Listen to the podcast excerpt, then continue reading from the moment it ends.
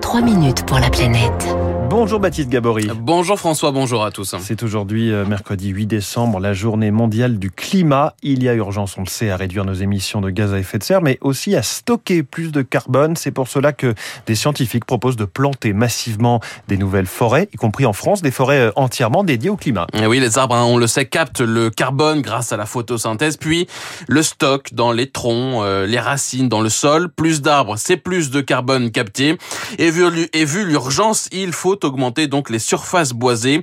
Option logique et raisonnable selon Hervé Jactel, directeur de recherche à l'INRAE, spécialiste en écologie forestière.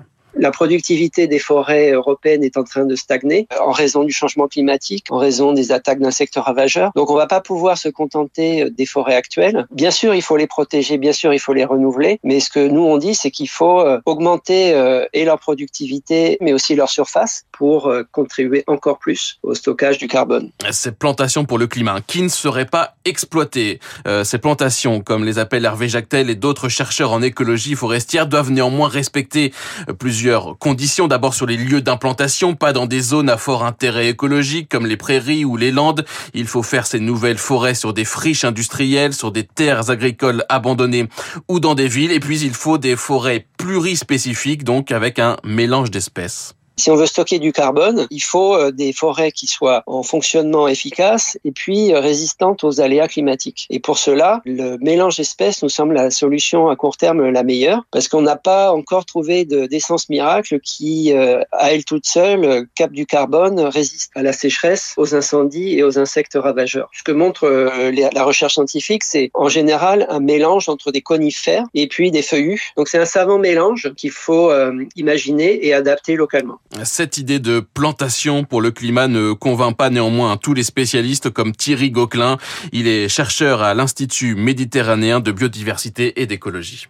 Les plantations, ce ne sont pas des forêts. De toute évidence, ces plantations ne vont pas rendre les mêmes services qu'on appelle maintenant des services écosystémiques que des forêts qui sont des écosystèmes très complexes avec une diversité euh, d'espèces. Et donc, dans certains cas, euh, ces plantations s'apparentent plus à un champ de maïs qu'on laisserait se développer pendant plusieurs dizaines d'années que d'une véritable forêt. Des plantations pour le climat, pourquoi pas, mais surtout pas euh, n'importe comment nous dit Thierry Gauquelin. Attention par exemple aux espèces exotiques dont on connaît peu le comportement, qui pourraient devenir ensuite invasives.